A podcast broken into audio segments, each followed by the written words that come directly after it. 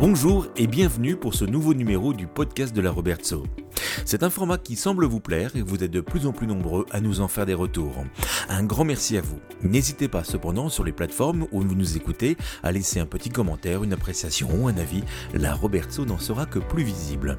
Pour ce troisième épisode de la deuxième saison, nous vous proposons une délicieuse rencontre avec Sylvie de Malthusieux. C'est une autrice, Robert Sovian, qui a écrit des best-sellers pour la littérature jeunesse. Elle vient de publier aux éditions de la Nuée Bleue son centième livre, Des nazis habitent chez moi. Nous l'avons invitée devant les micros du blog de la Robertso pour nous en parler, mais également de la relation qu'elle entretient avec le quartier et de son travail d'autrice jeunesse. Eh bien bonjour, euh, je suis euh, ravi de vous retrouver pour un nouveau numéro du podcast de la Robertso, d'autant plus qu'aujourd'hui nous rece- recevons une sommité. Une sommité tout de suite. Ah oui, euh, sommité certes, mais sympathique, une sommité très sympathique et souriante. Sylvie de Malthusieux, bonjour. Bonjour. C'est, euh, ça fait très longtemps qu'on avait envie de, de vous recevoir, de passer du temps, de parler de vous sur le blog de la Robertso. Merci. Alors après, on peut pas tout faire tout le temps parce que les, le temps nous manque. hein. Mais là, vous avez une belle actualité euh, et donc c'était l'occasion de, de passer un peu de temps avec vous pour parler de, bah, de ce que vous avez fait, de ce que vous, vous aimez dans le quartier, de vos projets et, euh, et voilà. Et je pourrais avoir un coup de gueule, s'il vous plaît, monsieur? Avec plaisir. On peut commencer par ça si vous voulez. Ah ben on peut, on peut commencer. Allez, on y va. Comme ça, c'est fait. Comme ça c'est fait et Comme on après on n'en parle plus. D'accord. Alors, je, je rouspète beaucoup, beaucoup, et très, très fort, et je suis très fâchée. Parce que la Robertso, de ma prime enfance et jeunesse, et même du début de ma, hum, comment dirais-je, maturité, était une Robertso dont les trottoirs étaient propres. Et ces derniers temps, c'est monstrueux. On ne peut pas faire trois pas sans tomber sur un masque, une canette de Heineken. Pardon, je ne dois pas donner de, de marque, peut-être. De Heine c'est Cronenbourg. De, de, de Heinebourg. de Heinebourg oui, exactement. et euh, un tas de, de cochonneries qui traînent par terre. Et pendant plusieurs semaines, j'ai rouspété, pesté, parce que je marche beaucoup. Je marche beaucoup à la Robertso pour mes pauvres petits genoux qui ont bien du mal. Et j'ai décidé depuis quelques semaines de ramasser. Et je ramasse. Mais je ramasse, Emmanuel, des quantités astronomiques de cochonneries que je dépose bien entendu dans les poubelles nombreuses Adé- adéquate. prévues à cet effet par notre bonne municipalité qui se fiche pas de nous dans ce domaine-là puisqu'il y en a quand même à tous les coins de rue.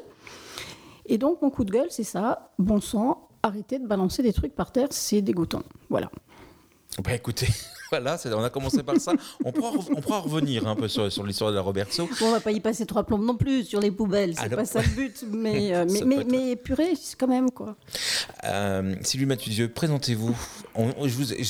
Si les personnes là qui viennent de, de, de- de prendre, euh, d'écouter le podcast se disent mais on est parti sur les poubelles, c'est qui cette Sylvie euh, qui nous parle de poubelles de la Non, non, Robertso non, non, non, je ne parle Vous êtes que de l'une des autrices, auteurs, autrices, Autrice. autrices, pour la littérature jeunesse les plus prolifiques en France. Oh. Je viens de signer mon centième, euh, ma centième publication jeunesse. Euh, je travaille depuis assez longtemps, oui, dans ce, dans ce domaine et j'ai toujours voulu faire ça. Mais euh, je ne sais pas si je suis une des plus prolifiques euh, de, de- de France. Mais en tout cas, je, oui, je publie pas mal de choses. J'adore ça. J'adore mon métier et euh, je pense que c'est quelque chose de très important que de raconter des histoires aux enfants. Alors, les plus jeunes vous connaissent grâce à ça.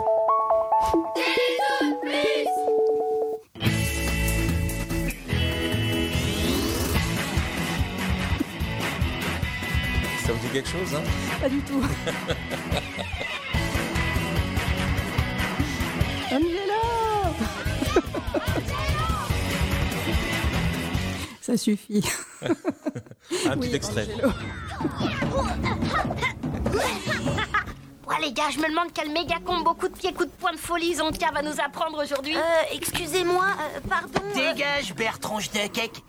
Alors, un trou noir choco, extra noir s'il vous plaît. ah, quelle mauviette ce Bertrand François. Il est hyper gentil, mais ouais, c'est une mauviette. Je vais aller montrer à Manetti ma façon de voir. Alors là, on, était, en- on a écouté quoi, là, à l'instant On a écouté Angelo la débrouille. On a écouté Angelo la débrouille à, à laquelle, euh, enfin auquel plutôt je suis effectivement associée parce que c'est mon personnage, c'est moi qui ai inventé. Angelo la débrouille, je suis la vraie maman d'Angelo la débrouille, ce qui me permet d'avoir euh, toujours mon petit succès quand j'arrive dans une classe en disant vous savez quoi, c'est moi qui l'ai inventé, et tous les gamins tombent de leur chaise, c'est fabuleux. Mais en réalité, je n'ai pas grand-chose à voir avec les dessins animés. J'avais créé le personnage dans une, euh, dans une série de petits bouquins qui s'appelait Comment faire enrager. C'était euh, une encyclopédie du savoir-vivre à l'envers. Alors, on avait comment faire enrager maman, comment faire enrager papa, comment faire enrager la maîtresse, enfin, certainement. Je comprends mieux, madame le, le coup de gueule qui commence l'émission. Parce que d'habitude, ça conclut, et là, tout de suite, ça a commencé. Non, on est, on est bon, là, on est dans Donc, le thème. euh, comment faire enrager, c'était une manière de parler en riant des choses qui fâchent. Et ces petits bouquins-là, qui sont aujourd'hui euh, épuisés, hein, ils sont collectors. Si vous en avez un exemplaire, gardez-le. C'est euh, c'est- c'est vraiment à garder. C'est le, c'est le grand-père d'Angelo Ladebrouille. Le personnage n'avait pas de nom. Et il s'est appelé Angelo Ladebrouille à partir du moment où il a, été repéré euh, par un scout talent euh, de- de dessin animé qui a dit Mais ça, c'est vachement marrant, on pourrait en faire quelque chose. Il me semble que la boîte de production est en train de travailler sur la cinquième saison d'Angelo La Débrouille. On a à peu près 250 épisodes qui existent déjà. Alors si mon nom est effectivement crédité au, au générique, il faut mettre son œil bionique pour le voir, mais si on met, si on met tout bien son œil bionique, on le voit. Moi, je l'ai vu. Ah, bah, bravo, bravo pour les yeux bioniques. Mais euh, c'est vrai que je, ne- je- je n'ai pas créé les histoires euh, qui passent actuellement en, en dessin animé. Donc, on, on l'a dit, euh, vous êtes prolifique, vous avez la, la chance euh, de, de vivre de votre métier, de Oui. votre passion, ce qui est quand même assez difficile quand même dans ce, dans ce, euh, comment dirais-je, dans cet espace littéraire Oui, très, dans cette niche littéraire qu'est la littérature jeunesse. On a l'impression que ça se porte très bien et c'est pas toujours évident de, d'avoir, elle est très diverse hein, et d'avoir, d'en vivre quotidiennement, c'est Mm. ça? C'est vrai, c'est vrai, oui, oui. Si je vous ai invité aujourd'hui, c'est parce que vous habitez bien la Robertso. Vous êtes Ah, mais une je Robertso. suis née à la Roberto, Vous êtes une Robertsovienne ancrée dans le quartier. ancrée, Euh. convaincue. J'ai vécu trois ans au centre-ville euh, quand j'étais, quand j'ai quitté mes parents. je suis allée vivre rue Rebelle. du Faisan, Re- rebelle et rebelle, tout ouais. pendant, euh, pendant, pendant trois ans. Puis je suis revenue à la êtes réellement né à la Robertso ah oui, oui, je suis née À à Sainte-Anne, moi. Oui, oui, oui. oui, oui. Mes des- enfants sont nés à Sainte-Anne, je suis née à Sainte-Anne. On est une famille d'aventuriers, c'est fou. Qu'est-ce qui, qu'est-ce qui peut, qu'est-ce qui peut donner ce, ce rapport à un quartier? Pourquoi on est attaché à, ça- à ce quartier? Ça, c'est une question que je me suis toujours posée.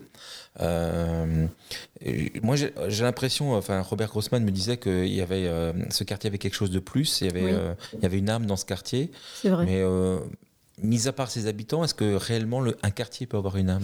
Ah, moi, je trouve que la Roberto est vraiment un endroit dans lequel on se sent bien. Euh, c'est vrai que j'ai joué au bac à sable euh, à Roberto, j'ai appris à marcher, à faire du vélo à la Roberto. Mais entre Pourtalès et l'Orangerie, il y a- enfin, il y, a vraiment de quoi faire euh, se promener. Les...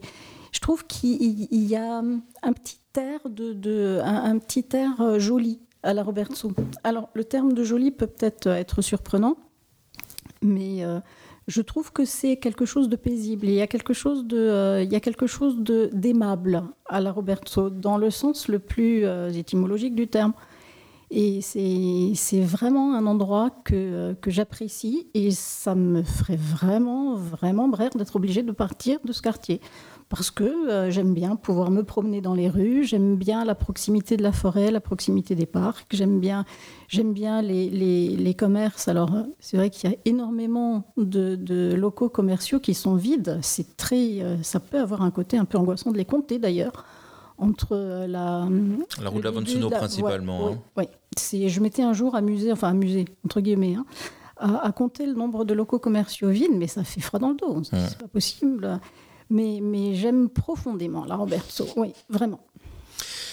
Alors, comment vous êtes tombé dans la marmite euh, de l'écriture jeunesse? Je suis tombée dans la marmite quand j'étais toute petite parce que j'ai eu la très grande chance d'avoir des parents qui m'ont raconté beaucoup d'histoires.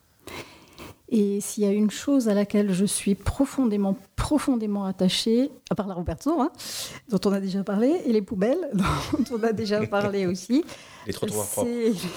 Voilà, les trottoirs propres. Euh, c'est le, le fait de raconter des histoires aux enfants, parce que je pense que c'est fondamental pour tout un tas de raisons. Et euh, j'ai eu de- beaucoup, beaucoup, beaucoup de chance parce que mes parents ont eu l'excellente idée de me raconter des tas d'histoires euh, depuis le berceau. Et j'ai baigné là-dedans. Et je me suis dit que les histoires, c'était probablement ce que je préférais au monde. Alors, il y a plein de choses que j'adore, hein, les crêpes au chocolat. Enfin, il y a plein, plein de trucs que j'aime beaucoup. Mais les histoires, pour moi, c'est vraiment ce qu'il y a de plus merveilleux dans la Est-ce vie. que vous vous en souvenez d'une particulière qu'on vous racontait euh, Ah ben notamment, ils m'ont parlé d'Ulysse très tôt. Moi, Ulysse, ça a été mon. Alors, ils édulcoraient. Hein. Ils me racontaient pas que la cervelle éclaboussait les murs quand le cyclope mangeait les petits camarades d'Ulysse, ce qui se trouve dans le texte d'Homère. Donc, euh, et en revanche, ils n'ont pas fait comme Walt Disney. Ils n'ont pas non plus transformé ça en truc neuneux euh, avec des, des princesses qui ont des cheveux et pas de cervelle. Et enfin, quoi qu'ils enfin, ils font beaucoup de progrès ces derniers temps. En tout cas, ils font des efforts.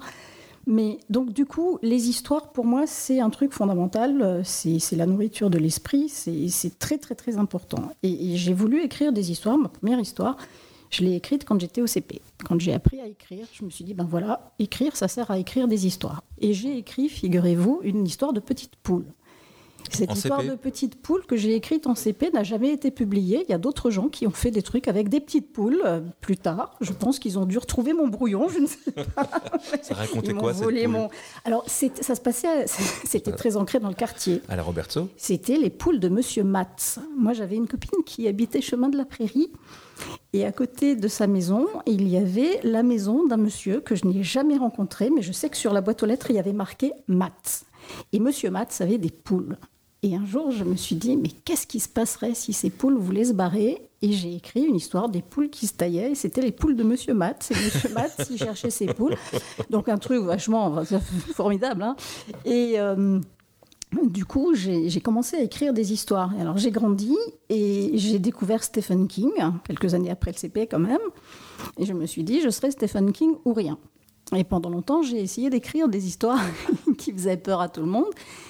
Et un jour, je devais avoir 14 ou 15 ans, j'ai fait du babysitting. Je faisais beaucoup de babysitting quand j'étais jeune fille. Et euh, je gardais des enfants qui s'appelaient Mathieu et Pauline. Et Mathieu et Pauline m'avaient demandé de leur lire un, un bouquin avant de les mettre au lit. Et c'était euh, c'était Le monstre poilu d'Henriette Bichonnier et Pef. Et quand j'ai lu ce livre-là à ces enfants précisément, il s'est passé un truc. Je me suis dit, mais Stephen King, c'est nul. Je, Henriette, serai Henriette Bichonnier ou rien. Personne ne sait qui c'est Henriette Bichonnier. mais je me suis dit, si je peux écrire des textes pour les enfants, des textes intelligents, drôles, euh, sympas, euh, c'est vachement mieux que d'essayer de foutre la trouille aux gens. Et j'ai décidé d'écrire pour les enfants à ce moment-là. Et c'est vrai que euh, ça m'a plus, ça m'a plus du tout quitté. Je, je regrette pas du tout de ne pas être. Stephen King, mais euh, je continue à écrire pour les pour les enfants. Donc après vos babysitting, vous êtes lancé dans l'enseignement Oui, j'ai d'abord fait des études euh, de droit à la fac de droit de Strasbourg. Donc Et là, c'est le côté Stephen King C'est le côté, voilà, c'est le côté Stephen King. Et puis j'ai, euh, bah oui, comme il n'y a, y a pas de formation pour apprendre à écrire, c'est très anglo-saxon d'ailleurs. euh, c'est très euh, Stephen King fait ça, je crois. Euh, il n'existait absolument pas de formation pour apprendre à écrire, si ce n'est l'écriture journalistique. Et je voulais pas, j'avais pas envie de faire d'écriture journalistique et j'avais pas envie de faire des études de lettres. Donc je me suis retrouvée à la fac de droit pour, parce que aussi la dame. la dame de, de l'orientation me disait ça mène à tout, ce qui est pas idiot, parce que c'est vrai que la preuve. Et euh, j'écrivais, je continuais à écrire, j'ai toujours écrit et j'envoyais des tas de choses à des tas de gens. De temps en temps, je publiais un petit truc, euh, mais ça a toujours été une obsession chez moi. C'est vrai que je, faisais, je, cassais les pieds de tout le monde en disant moi je veux écrire. Et ça faisait bien rigoler les gens qui me disaient c'est cela, oui, et euh, voilà. J'ai enseigné le droit aussi à l'IAE, qui n'était pas encore l'école de management, et j'ai dû quitter l'enseignement supérieur en 2003-2004. Donc, Et il- depuis, depuis je, je- je vis de ma plume et de mon feutre à, de mon feutre à, à tableau blanc, puisque j'anime aussi des ateliers d'écriture. Comment euh, on procède pour écrire un, un livre pour enfants? Quand on me pose la question, quand les enfants me posent la question en périphérie de salon, je fais pas mal de salons du livre et je suis souvent invitée dans, en périphérie de salon dans des classes pour parler de la chaîne du livre et justement du métier d'auteur. Et quand on me pose la question euh, où est-ce qu'on trouve des idées, j'explique aux enfants qu'il y a trois choses à ouvrir. Premier truc à ouvrir, c'est les yeux. On ouvre les yeux, on regarde. Voilà, les poules, les poules de Monsieur Matt. On peut ouvrir les yeux et voir n'importe quoi. On peut voir une plante verte et se dire que ce beau vert n'est pas du tout euh, n'est pas du tout naturel et que tous les matins, le propriétaire de, ce, de, de, cette splendide plante verte euh, passe un coup de peinture dessus. Parce Je que précise sinon, juste voilà. pour nos auditeurs qu'il y a une plante verte jusqu'à à côté de nous. voilà. Et donc, on ouvre les yeux, on voit n'importe quoi, on peut partir, on peut délirer sur absolument tout. Et c'est une question d'habitude. Plus on le fait, plus c'est facile. Donc, premier truc à ouvrir, c'est les yeux. La deuxième chose à ouvrir, c'est les oreilles, dans le même type de, démarche. Moi, je prends beaucoup le train. Je déteste conduire. J'ai peur. Je vomis quand je suis sur l'autoroute. C'est épouvantable. Je fais des crises d'angoisse. Donc, je suis tout le temps fourrée dans les transports en commun. Les gens parlent fort. Les gens racontent un nombre de choses Ça, ahurissantes dans les transports en commun. Incroyable d'écouter des bribes de, de vie. Mais oui, tout à fait. Y compris parfois au téléphone, on, on a, envie de demander que les gens mettent aussi le haut-parleur pour qu'on ait les deux. Bah, parce que si, qu'à faire.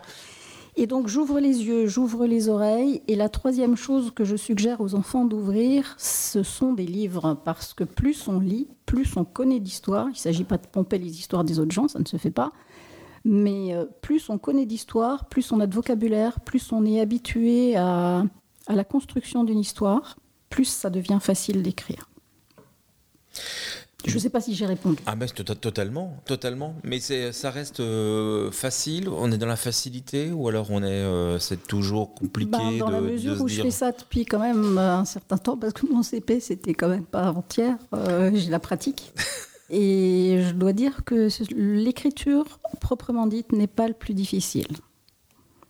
C'est la, construction globale du. Non, c'est le fait de transformer une histoire en livre. C'est le fait de trouver un éditeur qui va euh, transformer cette histoire, qui est une histoire, qui n'est pas encore un livre, transformer cette histoire en livre. Et ça, c'est euh, trouver le- le- la bonne personne à qui tel texte va plaire. Alors parfois, on a des commandes, évidemment, ça simplifie les choses.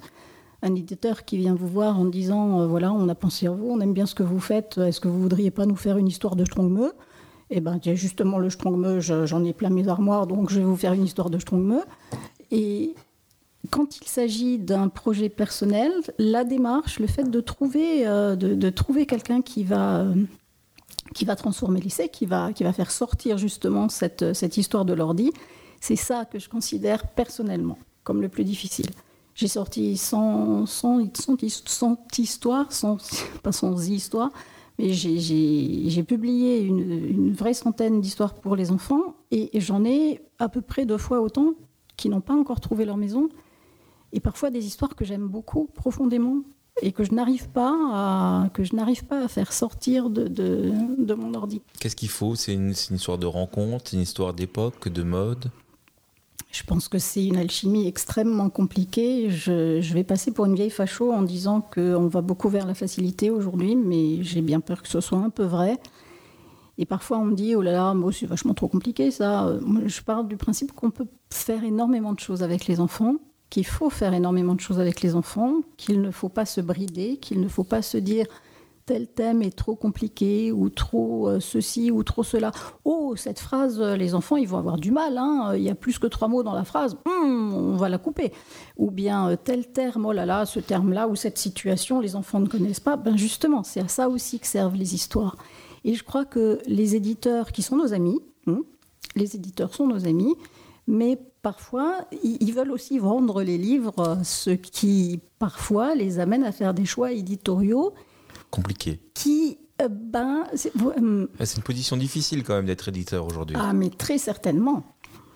Très c'est certainement. super difficile. Pas seulement vous- éditeur jeunesse d'ailleurs, éditeur tout court. Dire tout court, mais c'est, ça vous avez une pression sur vos épaules, vous avez un, un flux à avoir parce Bien que, sûr. parce que vous vous arrêtez pas. euh, on- il faut que ce soit permanent Mhm. et il faut que ça, ça puisse rentrer. Quoi. Et en même temps, on a une surproduction aujourd'hui. Euh, je ne sais plus où j'ai lu dernièrement qu'un nombre, euh, je, retiens jamais les, chiffres, mais euh, un nombre phénoménal de livres finis au pilon sans même, avoir vraiment eu la chance d'exister en librairie. C'est quelque chose de terrible. Alors j'ai la chance d'avoir quelques bouquins qui existent depuis longtemps. La maîtresse est folle dingue, qui est le titre le plus, le plus vendu de ma production à 20 ans cette année et continue à être euh, réimprimé plusieurs fois par an aux éditions Milan. On a changé d'illustrateur euh, l'année dernière ou il y a deux ans, mais pour, pour un bouquin comme ça qui va, qui va vivre, enfin c'est une série, la série de la maîtresse, euh, pour une série pardon, pour une série qui va, qui, qui, va vivre comme ça sur la durée, on a un nombre euh, important de, livres qui, qui, ont à peine le temps d'être euh, posés sur, euh, sur l'étagère d'une librairie et les libraires expliquent qu'ils font de plus en plus de manutention et qu'on on a un turnover des, des bouquins qui, qui est terrible. Mmh. C'est pour ça qu'il faut soutenir les, les, librairies de quartier, ah oui, qui sont oui, des oui, endroits, Des, des, grottes de, de, trésors à découvrir. Ah, je qui... soutiens la parenthèse aussi, euh, notre librairie de quartier, qui, euh, que j'aime beaucoup, et euh, il faut la soutenir, bien sûr, bien sûr. Dès que vous pouvez, il faut acheter chez eux, parce que c'est nécessaire, même si, si on est sur du du, euh, du livre euh, qui, qui, cartonne, mais au moins c'est chez eux et ça permet de faire vivre d'autres personnes, enfin d'autres livres sûr. par derrière, ah, oui. évidemment. Et donc ça permet aussi, de, quand vous y allez, d'avoir une découverte peut-être un jour présentée sur le comptoir. Mmh. Et ici, alors, si on devait euh, conseiller euh, les trois bouquins euh, pour connaître l'humeur, le cerveau, rentrer dans la tête de Sylvie Malthusieux, comment on... lesquels? Alors, Si on le... devait lire trois bouquins. Trois bouquins. Donc, euh, bah forcément, La maîtresse est folle dingue, parce que c'est vrai que, outre son titre, que je n'ai pas choisi d'ailleurs, et que 20 ans plus tard, je continue à ne pas aimer, parce que La maîtresse est folle dingue, on a l'impression qu'on va se moquer d'une enseignante, ce qui est certainement pas ce que je ferais. Je trouve ça assez débile de se moquer des enseignantes dans des histoires pour enfants, mais bon, ça, ça n'engage que moi. Euh, on les trouve dans les bibliothèques d'école? Oui, oui, oui, on la trouve. Oui, mais c'est souvent dans les rallyes lecture, ce, ce, ce, bouquin. On se moque, enfin, je ne me moque absolument pas d'une maîtresse dans cette histoire-là. Dans cette histoire, la maîtresse se met à faire des choses extrêmement bizarres et les gamins se demandent ce qui se passe et ils se rendent compte à la fin, oh là là, elle est, elle est amoureuse. Voilà, c'est pour ça qu'elle est un peu tête en l'air, elle fait un peu des, des âneries. Donc je ne me moque en aucune façon de la maîtresse. Ce titre m'avait été imposé à l'époque par mon éditrice de chez Milan qui trouvait que le titre que j'avais moi proposé, qui était La maîtresse a des ennuis, elle trouvait que c'était pas du tout vendeur. Et elle a remplacé ça par La maîtresse est folle dingue. De fait, on a dépassé les 100 000 exemplaires. C'est peut-être aussi grâce au titre. Ou grâce à l'histoire. Et peut-être un peu des deux. Leur deuxième bouquin, deuxième titre. Alors, deuxième, euh, deuxième, deuxième. Euh, ben, Hugo du Beau-Plumeau et Sorcière Crapoteau. C'est un peu embêtant parce que euh, Hugo du Beau-Plumeau et Sorcière Crapoteau, il est épuisé. Alors non, je vais peut-être plutôt prendre un qui ne soit pas épuisé, c'est aux éditions Atier, euh, un livre de la collection énigmatique Mon cher Eric. Et ça va être euh, une tablette très convoitée. Alors ça, La maîtresse est folle dingue est une première lecture qui s'adresse à des enfants de CPC20. Énigmatique Mon cher Eric est une collection qui s'adresse à des enfants plus grands, à des, euh, préados, euh, mettons CM2, CM2, 6e, comme ça. Et euh, j'ai enseigné le droit, on l'a dit tout à l'heure, donc euh, c'est un polar, ce sont des polars, ce sont des initiations au polar pour les enfants, et je me suis appuyée sur des notions juridiques, sur des vraies notions de droit pénal dans cette euh, série-là, puisque le beau-père d'Eric, le futur détective, est commissaire de police. Et il connaît des tas de trucs, il connaît la musique et il dévoile des vrais, des vrais trucs de vrais pros à son beau-fils. Et euh, j'aime bien cette série-là aussi. Et le troisième, ça serait mon petit dernier qui vient de sortir, donc le centième, et euh, qui est très très différent aussi des deux premiers. Alors justement, je retardais ce moment d'en ah parler. J'ai bien, bien, senti. c'est pour ça que je pousse un peu. je vais en parler. Mais euh, donc c'est une toute nouvelle série euh, aux éditions de la Nuit Bleue. Donc là, on est vraiment dans du local.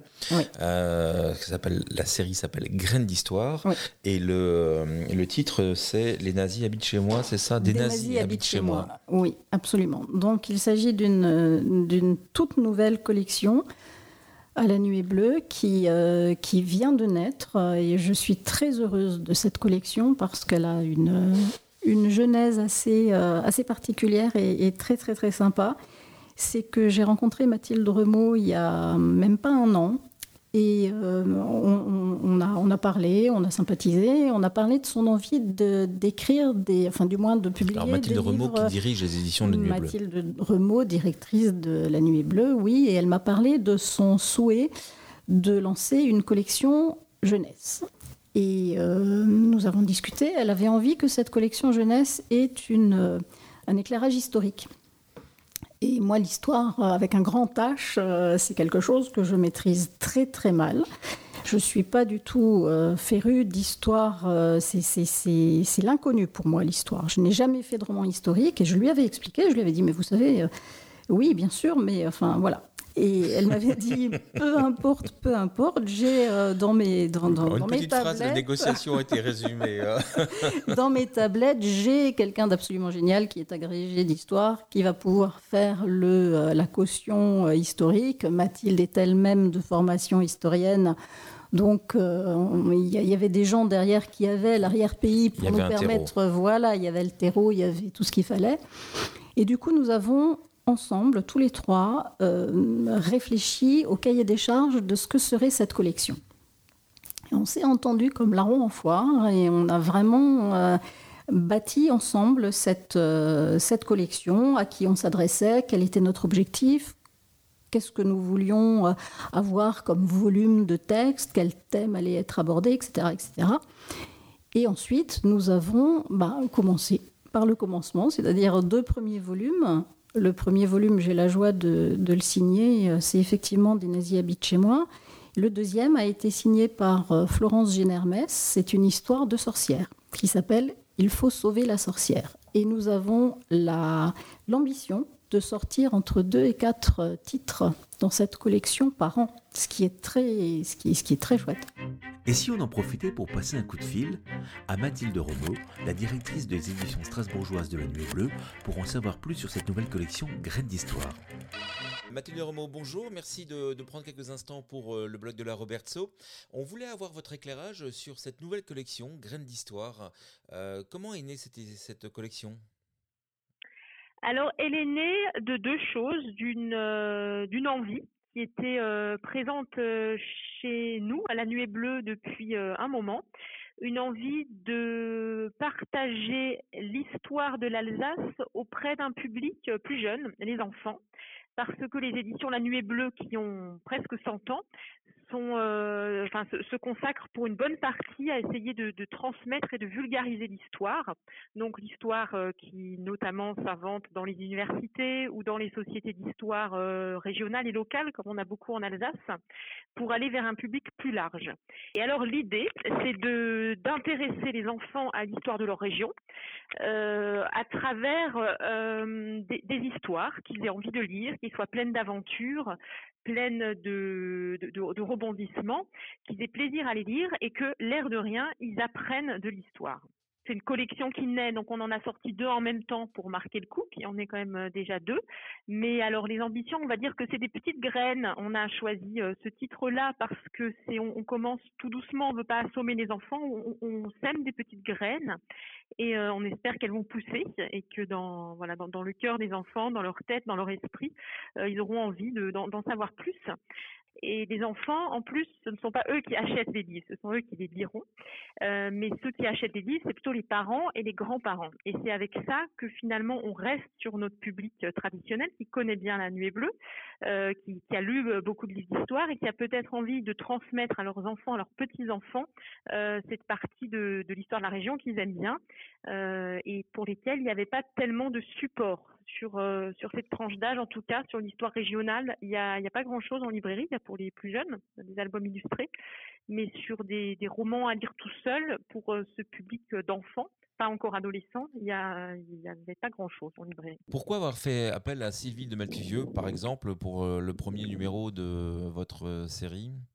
Alors, parce que moi j'avais un problème, c'est que je n'avais jamais euh, édité de livre jeunesse et je voulais pas me tromper, je voulais pas faire des faux livres pour enfants parce que j'ai des enfants, hein, je, lis souvent des histoires aux enfants, mais il y a des livres très barbants pour les enfants qui sont mal écrits et notamment des livres qui se veulent pédagogiques et des livres qui veulent transmettre l'histoire. Donc je voulais surtout pas un truc ennuyeux pour les enfants euh, qui leur tombent des mains, mais je voulais que ce soit avant tout un vrai livre pour les enfants qui plaise d'abord aux enfants. Et donc, il me fallait absolument que je travaille avec des professionnels très expérimentés dans le domaine de la jeunesse, parce que même si c'est de l'édition, comme j'en fais, c'est quand même particulier, le, le lectorat des enfants. Et j'ai rencontré euh, Sylvie il y a un an, un peu plus d'un an, Euh, et ça a été vraiment un peu le, coup de foudre avec elle et avec l'historien avec qui je, je, travaillais déjà à réfléchir à cette collection. Et on s'est dit que c'est voilà, c'était le moment, tout le monde était d'accord pour lancer ça. Et Sylvie a donc c'est son centième livre, donc a voilà des, des décennies d'expérience et ça nous a beaucoup beaucoup aidé pour euh, pour pas nous tromper. Elle nous a aussi aidé à repérer d'autres auteurs et notamment l'illustrateur Benjamin Strickler qui est strasbourgeois aussi, pas de la Robertso de Neudorf mais euh, qui a aussi lui beaucoup déjà dessiné pour les enfants, parce que je voulais une ligne graphique qui parle euh, aux enfants. Bah, écoutez, merci beaucoup du temps que vous nous avez consacré et euh, bah, bonne chance pour les prochains numéros de la collection Graines d'Histoire. Et nous reprenons notre entretien avec l'autrice Robert Sauvienne, Sylvie de Malthusieux. Alors, je reviens juste un tout petit peu en arrière. Quand on a fait la liste des thèmes que nous souhaitions aborder, évidemment, celui de la Deuxième Guerre mondiale s'est imposé. C'est un thème qui est difficile, qui est douloureux, qui est euh, pas évident du tout à traiter. Hein. Et euh, il faisait partie pourtant de ce qu'on voulait mettre en avant assez rapidement, pour un tas de raisons. Et euh, la grosse difficulté, ça a été effectivement de, trouver une histoire qui permettait de ne, pas de, ne pas édulcorer la période. Je ne voulais en aucune façon édulcorer cette période et dire aux enfants, euh, voilà, euh, c'était pas si terrible que ça. Si, c'était terrible, c'était affreux, c'était épouvantable. Mais l'idée n'est pas non plus de plomber les lecteurs. Donc j'aime bien dire que j'ai essayé de trouver un équilibre dans ce texte sans, sans, sans, édulcorer, oui, sans, sans, sans, gommer des choses. Je ne touille pas trop non plus dans des choses affreuses. J'essaye de faire gagner la vie dans cette histoire-là, puisque c'est l'histoire d'une petite jeune fille juive dont les parents euh, ont pu se sauver, mais elle n'a pas pu se sauver puisqu'elle était malade au moment où ils ont réussi à, à s'en aller. Elle a été confiée euh, in extremis à la voisine qui est justement sa prof de piano et qui est une vieille dame, euh, une vieille dame avec un caractère euh, très bien trempé. voilà, elle s'appelle Théobaldine et c'est vraiment un personnage que j'aime beaucoup. J'aime beaucoup Théobaldine. Et Théobaldine récupère donc cette gamine en pleine nuit. Elle, découvre ce qui se passe. Elle dit mais oui, je peux la garder quelques quelques jours, le temps qu'on organise son, son, départ. Et ce qui, ce qui arrive, c'est que ben, personne ne vient chercher la gamine qui s'appelle Odélia. Et la petite Odélia, ben, elle se retrouve toujours coincée chez sa prof de piano qui lui dit au bout d'un moment, eh bien, mon petit, ce que nous allons faire, c'est que tu vas changer d'identité. Tu vas devenir ma petite nièce. Tu vas t'appeler Odile et tu vas euh, venir euh, habiter avec moi au vu et au su de tout le monde. On va te euh, transformer un peu, on va te teindre les cheveux, on va te changer ta coupe, on va t'habiller différemment les gens ont autre chose à faire que chercher des pots à la petite gamine qui, arrive. Donc euh, voilà, ce qui, se passe très très bien jusqu'à ce que l'appartement dans lequel Odélia vivait avec ses parents euh, soit investi par une famille dont le, père est un, dignitaire nazi. Il, travaille pour le parti nazi et du coup, donc ça, devient vraiment compliqué. Ce, roman, enfin cette histoire, s'adresse à qui? Elle s'adresse à des enfants pas très jeune, bien sûr, hein, c'est pas la maîtresse Folding, mais elle peut être lue à partir du CM2, je dirais. CM2, 6e, euh, c'est le démarrage. Alors je suis très heureuse de pouvoir dire modestement que beaucoup d'adultes m'ont dit qu'ils avaient beaucoup aimé le lire aussi et qu'ils y avaient trouvé leur compte et qu'ils avaient apprécié, donc ça me fait extrêmement plaisir. Mais euh, c'est pas pour des petits, bien sûr. Il est sorti il y a un, un mois environ, c'est ça Il est sorti le 19 septembre. Eh ben, il y a un mois. Vous avez l'air de la contradiction. Hein pas du tout. C'était une précision. C'était pas du tout contradictoire, pas du tout. Bah oui, il y a un mois. Et alors, les, les premiers retours euh, d'enfants? Excellent.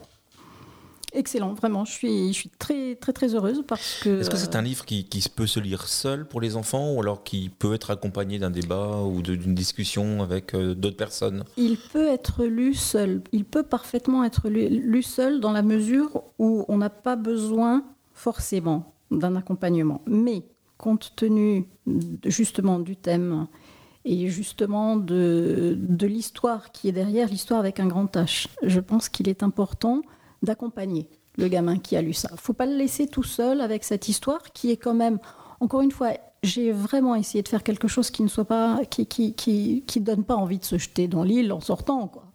Euh, et, avec ou le mulvasseur. par exemple. Et, c'est vrai que euh, on peut le lire tout seul. Un, gamin qui lit ça tout seul et qui ensuite a envie de lire le, le, petit plus historique qui a été écrit, le petit dossier qui, qui, rajoute un certain nombre de, de précisions en termes historiques, il a le packaging complet. Il n'a pas besoin d'avoir un adulte qui vient rajouter quelque chose. Mais je crois qu'humainement, c'est important de le faire pour accompagner justement la réflexion. Vous avez des lecteurs tests euh, ici à la Robertso Oh, j'ai plein de lecteurs tests, oui, oui, oui, j'en ai quelques-uns, oui. Vous êtes entouré de, de, lecteurs tests en culotte courte, comme on dit en oui, courte. oui, oui, oui, oui, oui, j'en ai, j'en ai plusieurs euh, et, je vais en avoir bientôt. Enfin, bientôt. Je, ah, il paraît que vous allez passer du statut de, au statut de mère grand. Mais oui, absolument. Donc, euh, ma première assistante et mon premier lecteur test, enfin ma première lectrice test en l'occurrence, qui est, qui, qui est ma fille, qui s'est autoproclamée mon assistante quand elle avait 6 ans, euh, va elle-même euh, devenir maman dans pas longtemps du tout. Et donc, il y a, la relève arrive. Graine d'histoire, c'est une nouvelle collection qui vient de sortir. Donc, un deuxième titre est déjà publié qui s'appelle Il faut sauver la sorcière. Oui. Qui lui parle du massacre des sorcières au XVIIe siècle. C'est ça. Avec une, euh, aussi une, histoire, euh, il faut s'accrocher quand même. Hein. Oui, il faut s'accrocher. Cela dit, le massacre des sorcières est moins. Euh, à tort d'ailleurs, hein, parce que c'est aussi quelque chose de terrible. Toutes ces femmes qui ont été, parce qu'elles gênaient d'une manière ou d'une autre, ou pour une raison ou pour une autre, elles ont été comme ça tuées, torturées. C'est quelque chose de terrible. Mais pour l'imaginaire des enfants, je crois que c'est moins traumatisant. C'est un thème qui est un petit peu plus facile, un peu plus léger. C'est pour cela que euh, si on veut offrir un, livre de cette collection à un enfant un peu plus jeune, je pense qu'il vaut mieux commencer d'abord par celui-ci.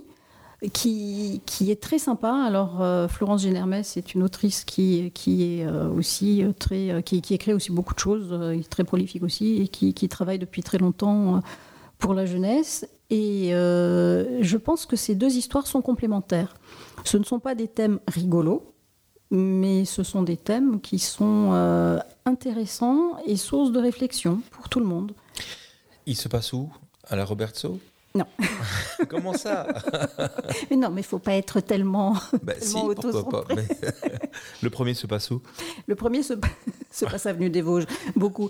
Mais pas que. Il y a, il y a dans le canton, des dans le canton. Qui, s'appelle, qui, qui, se passe à Graines de Bruche. Il y a une partie qui se passe aussi à Autrotte. Euh, donc, euh, on est, on est local. La collection est une collection locale. Vous faites bien de, de, de souligner la question géographique parce que effectivement, on va dans cette collection parler d'histoire locale dans l'histoire avec un grand H local aussi.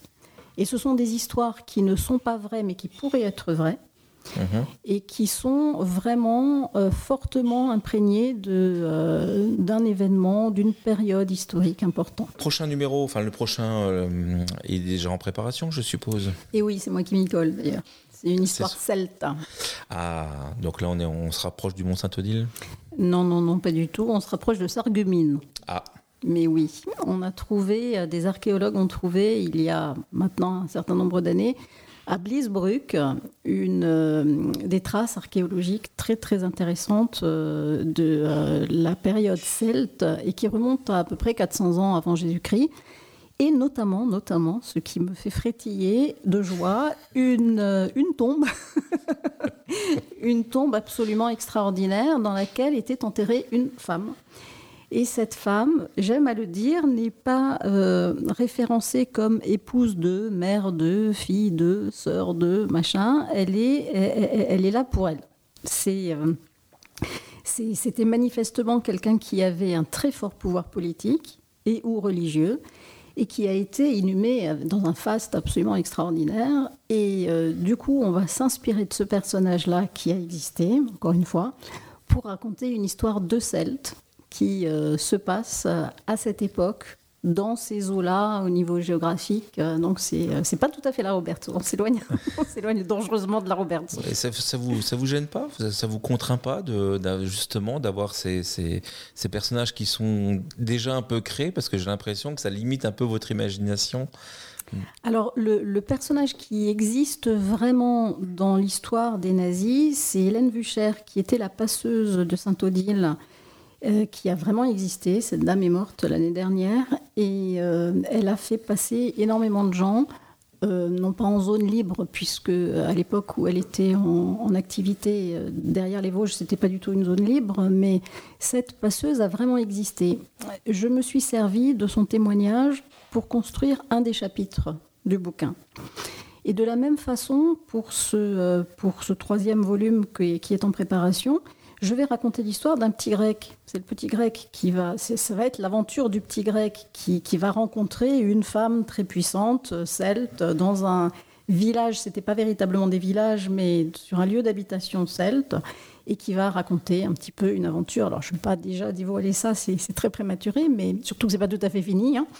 Mais euh, non, au contraire, le fait de s'appuyer sur euh, de l'historique préexistant, chose que je n'avais jamais fait de ma vie, je trouve finalement ça assez, euh, assez intéressant et ça a même un côté rassurant d'avoir un, un, truc sur lequel s'appuyer. C'est assez, c'est tout à fait inattendu pour moi et c'est assez confortable en fait, non? Et ça ne les contraintes d'écriture, en règle générale, ne brident pas la créativité, au contraire. Euh, vous faites partie des, nombreuses autrices de, la Roberto, parce qu'il y a pas mal d'auteurs dans ce quartier. Oui. Euh, auteurs et illustrateurs, illustratrices, hein, mm. beaucoup d'artistes aussi qui habitent.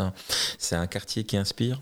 Oui, c'est un quartier qui inspire et c'est un quartier euh, qui... qui, qui, permet, qui, qui donne, je ne sais pas comment exprimer ça, mais c'est un quartier dans lequel on peut avoir, à mon avis, le, la sérénité nécessaire à la créativité. Et ça, c'est important, quelle que soit la créativité en question, je pense. Moi, je suis quelqu'un qui fonctionne pas du tout sur le mode artiste tourmenté. Ça, c'est un truc, d'ailleurs, ça, ça, m'énerve un peu. Mais, je crois euh, qu'on aurait. Euh, à part les poubelles. À part pour les poubelles. voilà, les gens ils vont rien comprendre, c'est pas grave. Euh, et, je ne crois pas du tout à, l'accouchement dans la souffrance terrible de, l'artiste, etc. voilà, non. Pour moi, euh, on ne peut vraiment bien travailler sa créativité qu'en étant un peu détendu, un peu, tranquille, un peu sécurisé, un peu à l'aise, un peu bien dans ses baskets. Alors, je ne dis pas que parfois une, euh, période épouvantable puisse permettre euh, de, créer quelque chose qui justement nous permet de euh, sublimer la douleur, peu importe. Mais en tout cas, je crois que la Roberto permet ça. La Roberto, encore une fois, a ce côté cool qui permet de se poser, puis de dessiner, d'écrire, de ne pas être dérangé par des choses agressives. Je vais vous lire donc une histoire qui est tirée d'un livre paru aux éditions Le Verger l'année dernière, qui s'appelle Contes et légendes des châteaux d'Alsace. Et je vais vous raconter, enfin vous lire, trois ogres et un tailleur. Vous connaissez cette voix Oui, oui, oui. euh, trois géants habitaient le château du Haut-Königsbourg. Ben, c'est vous Mais oui, c'est moi. Pendant le confinement, je me suis amusée à faire des, des petites vidéos dans lesquelles je lis certaines de mes histoires parce que euh, le confinement a précipité des tas d'enfants dans la détresse et dans les tablettes. Alors, euh, quitte à prendre une tablette, autant essayer de faire un truc euh, qui soit pas trop, voilà. Donc, je me suis amusée à enregistrer un certain nombre de vidéos. je crois qu'il doit y en avoir une dizaine. on, peut accéder à cette vidéo en allant sur mon site internet et c'est vrai que euh, bah, elles n'ont pas encore été beaucoup beaucoup regardées ces vidéos. Donc s'il y a des gens qui ont on va en parler, on, va les, on, va les, mettre, on va, les mettre, on, va, les mettre dans l'article. Super. Justement, c'est l'occasion. Alors le, le site, hein, c'est euh, s-demaltusieux.com. Oui. Alors si vous arrivez à écrire demaltusieux.com du premier coup, oui, non, vous êtes un mutant. vous, écrivez directement. non, non, il faut, on a besoin d'aide. Moi-même, j'ai, voilà, j'ai eu du mal. Jamais voulu prendre un pseudo Eh bien non. Je me suis dit, les gens ont fait un effort pour Dostoïevski, feront un effort pour. je plaisante pas. Je, voilà, je plaisante. Cela dit, quand j'ai appris à écrire mon nom, je connaissais à peu près toutes les lettres de l'alphabet. Si mon deuxième prénom avait été Kiwi, j'étais bonne. Bon, en tout cas, on peut retrouver des histoires sur, sur YouTube et c'est c'est vraiment très sympa de vous entendre lire, raconter des histoires. et en plus, c'est l'occasion de, de, vous voir. Et puis, regardez sur votre site qui est assez complet, à jour, avec tous les albums qu'on peut trouver ici et là. On n'a pas parlé beaucoup des illustrateurs. Je voudrais juste, avant qu'on se quitte, qu'on en puisse en parler. Oui, les illustrateurs sont nos amis, comme les, comme, les, éditeurs. Est-ce que vous avez une relation de symbiose avec eux ou alors c'est euh, euh, comment, comment, comment on est euh, on apporte l'histoire à un illustrateur ou on, écrit en même temps que on illustre? Ou on peut faire l'inverse? On ne fait ni l'un ni l'autre, puisque c'est l'éditeur qui va choisir l'illustrateur. Alors ceux qui travaillent ensemble, c'est les gens qui bossent dans la BD. Eux travaillent vraiment main dans la main. Euh, par rapport à mon expérience, qui est celle, je crois, de beaucoup, beaucoup d'auteurs, dans la majorité des cas, euh, ça fait partie de la part de créativité de l'éditeur qui va choisir de mettre en relation euh, un univers textuel et un univers visuel. Et de ce fait, on choisit très rarement nos illustrateurs. Et parfois, on ne connaît pas du tout les gens qui ont illustré nos bouquins. Et parfois, on les rencontre sur des salons et ça peut faire des étincelles dans un sens ou dans l'autre mais euh, on ne travaille presque jamais main dans la main avec des illustrateurs. Un grand, grand merci euh, d'avoir passé ce temps euh, avec nous. C'était vraiment délicieux. Bah, merci. on va effectivement continuer à vous suivre dans les nouvelles aventures et dans les créations. Regardez bien, partagez les vidéos de Sylvie à vos enfants, à vos petits-neveux, nièces, voisins. voisins, tout le monde pour faire monter les likes et les compteurs. Hein, c'est ça hein ah bah ça, c'est top, oui. Merci. et à très bientôt pour de nouvelles aventures à la Roberto. Merci. Et si on vous croise à la Roberto, on peut euh, pour vous, vous, suggérer des histoires? Bien sûr. Bien sûr. On vous ça m'arrive de ton... Oui, ça m'arrive parfois parce que comme je fais pas mal d'interventions dans les écoles, de temps en temps, je, je croise un mouflet qui dit ah, C'est Sylvie, ma fille. Les parents disent C'est qui Voilà, donc c'est parfois assez rigolo. Merci beaucoup en tout cas. Merci. Belle journée. Un immense merci à Sylvie de Matigieux d'avoir consacré de son précieux temps devant les micros du blog de la Robertso.